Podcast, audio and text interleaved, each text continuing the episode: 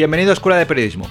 Una semana más abro las puertas de esta Escuela de Periodismo y te invito a compartir un rato de conversación, de reflexión y de análisis sobre el periodismo. Mi nombre es Enrique Bullido y si quieres te voy a acompañar durante los próximos minutos. Hoy es 17 de abril y anoche se dieron a conocer los premios Pulitzer 2018. Aprovechando este hecho, voy a dedicar el programa de hoy a repasar un poco la historia de estos premios, la historia de su fundador y por supuesto también al final comentaré quiénes han sido algunos de los premiados de, este año. Lo primero que habría que decir es que los premios Pulitzer nacieron en 1917, eh, impulsados eh, o gracias, según las disposiciones del testamento del editor estadounidense Joseph Pulitzer. Eh, se otorgan anualmente eh, y por tanto en 2017, el año pasado, cumplieron 100 años. Eh, la de este, la de este 2018, es su edición número 101. Los premios están divididos en 21 categorías. En 20 de ellas, los ganadores reciben un certificado y un premio en efectivo de 10.000 dólares, mientras que el ganador en la categoría de servicio público obtiene una medalla de oro. La administración de estos premios corre a cargo de la Universidad de Columbia en Nueva York y como te decía antes, Joseph Pulitzer los creó en su testamento con el objeto o con el objetivo de estimular la excelencia periodística. Eh, Pulitzer solo creó 13 premios y no solamente eran para periodismo, sino también para premiar trabajos de literatura, de educación y de teatro incluso. Con el paso del tiempo se han ido ampliando las categorías de los premios, eh, algunas categorías han desaparecido porque han quedado obsoletas por las transformaciones tecnológicas, como por ejemplo el premio de correspondencia postal, eh, y también en algunos casos se han renombrado algunos premios. Así, bueno, pues se han pasado de los 13 premios originales hasta las 21 categorías actuales. Lo cierto es que la creación de estos premios fue en gran parte una operación de lavado de cara por la fama de Pulitzer de hacer un periodismo demasiado populista. Y es que Pulitzer está considerado como uno de los padres de la prensa amarillista, es decir, aquella que exagera la realidad mediante titulares eh, llamativos y de sucesos escandalosos. Eh, Pulitzer fue un gran magnate de la industria de la prensa de Estados Unidos a finales del siglo XIX, muy crítico con el poder y que compitió con el empresario y editor William Randolph Hearst, cuya vida inspiró la película Ciudadano Kane de Orson Welles. Pulitzer y Hearst compitieron por conseguir una posición dominante en la venta de periódicos, que utilizaron como instrumentos políticos en beneficio propio. Ambos pisaron algunas líneas rojas del periodismo y en ocasiones, en bastantes ocasiones, no tuvieron muchos escrúpulos para usar métodos periodísticos bastante, bastante sucios. Pero Pulitzer eh, destinó parte de su fortuna, sobre todo al final de, su vida, a financiar las primeras facultades de periodismo. De hecho, eh, acabo de leer un libro titulado Sobre el periodismo que Pulitzer escribió estando ya ciego, bueno, lo escribió al dictado, y donde explica sus razones para impulsar las universidades eh, de periodismo. Es un libro muy interesante, breve y que te, te recomiendo. Si quieres, eh, no sé, puedo dedicar un episodio del podcast al libro porque creo que, merece la pena. Bueno, pues como te decía, eh, una de las universidades que impulsó Pulitzer fue la de, la de Columbia y es esta universidad la que se encarga de conceder anualmente los premios. Los Pulitzer han reconocido grandes trabajos periodísticos durante estos últimos 100 años. Eh, quizá el más icónico es la investigación llevada a cabo por los dos periodistas de Washington Post, Bestein y Woodward, sobre el caso Watergate en la década de los 70.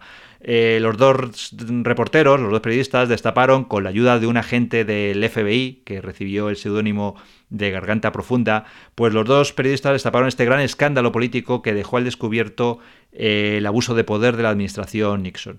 Un asunto que acabó con la dimisión del presidente estadounidense y el procesamiento judicial de decenas de personas relacionadas con su gobierno. Bueno, pues en la edición de este año, en el 2018, los Pulitzer también han premiado el periodismo de investigación valiente y profundo que ha destapado casos de acoso sexual en Hollywood y también la telaraña de conexiones entre el entorno de Donald Trump y la injerencia rusa en las elecciones presidenciales de Estados Unidos de 2016. En concreto, el diario The New York Times y la revista The New Yorker han ganado el Pulitzer de Servicio Público, que es considerado la categoría más importante, por revelar de forma explosiva e impactante, dice textualmente el jurado, por revelar años de abusos sexuales del productor de cine Harvey Weinstein, lo que impulsó el movimiento, lo que ha impulsado el movimiento global Me Too. Eh, yo también, eh, que lo he podido ver durante los últimos meses, por ejemplo, en Twitter o en otras redes sociales. Tras una serie de artículos y de revelaciones que empezaron a salir a la luz el pasado mes de octubre, Weinstein ha recibido denuncias de acoso sexual de numerosas actrices, lo que ha colocado a la industria de Hollywood ante un incómodo panorama de décadas de tolerancia ante estos abusos. Eh, por otra parte, además de este trabajo conjunto, el Premio Nacional eh, ha sido a la limón para las redacciones de, de New York Times y de Washington Post por su cobertura de las injerencias rusas en las elecciones de Estados Unidos de 2016. El jurado en este caso ha destacado el esfuerzo de ambos diarios, de ambos periódicos, grandes periódicos, por revelar los contactos de personas relevantes del entorno de Trump con personalidades rusas. Las informaciones periodísticas sobre la trama rusa han puesto contra las cuerdas a varios miembros del gobierno de Trump y son claves en la investigación que está realizando un fiscal especial sobre la injerencia de, Moscú. Luego, en la categoría de periodismo explicativo, han sido premiados The Arizona Republic y USA Today por un trabajo multimedia y también en el que se mezcla la realidad virtual de vídeo, de audio, elaborado por decenas de periodistas que han colaborado en este trabajo sobre el muro impulsado por Trump entre Estados Unidos y, México. Eh, este es el trabajo que han realizado numerosos periodistas y que ha servido o que ha obtenido el premio de mejor periodismo explicativo en esta, en esta categoría. Eh, y por último, bueno, pues por no repasar todos los premios, son muchas categorías, 21, por no repasar eh, todas las categorías, dos curiosidades. La primera, mucha gente habla del Pulitzer de música, eh, concedido por primera vez a un rapero. y la segunda curiosidad, y con eso termino, con el premio de fotografía de última hora. Este premio de fotografía de última hora eh, ha recaído, ha sido para Ryan Kelly. ¿Quién es Ryan Kelly? ¿Qué fotografía? Bueno, la fotografía es impactante. Eh, te recomiendo, la dejaré las, las notas del, programa en el, blog. Eh, Ryan Kelly hizo una fotografía, retrató el momento en que un coche embistió contra una multitud que protestaba en contra de una marcha de ultranacionalistas en el estado de Virginia. ¿Qué tiene de peculiar esta fotografía y este premio? Bueno, pues que se da la circunstancia de que Ryan Kelly, el autor de la fotografía, tomó la imagen el último día de su trabajo en su periódico, en The Daily Progress. Era el último día de su trabajo. Eh, Kelly dejó ese día el periódico, ya lo había anunciado, para dirigir las redes sociales para una cervecería en Richmond.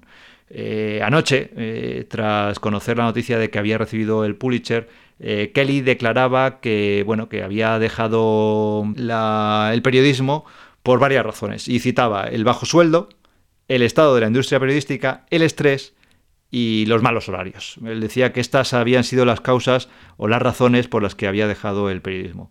Aunque todavía sigue haciendo colaboraciones como freelance, en esta entrevista, en estas declaraciones que realizaba anoche, Kelly decía que ahora tiene mejores horarios, un sueldo mayor y además recibe cerveza gratis al final del día. Así que, bueno, pues con esta historia de Kelly, del premio de fotografía del Pulitzer, último premio de fotografía de Pulitzer, te dejo. Eh, yo creo que es una auténtica, esta pequeña historia es una auténtica fotografía, nunca mejor dicho, del actual estado del periodismo.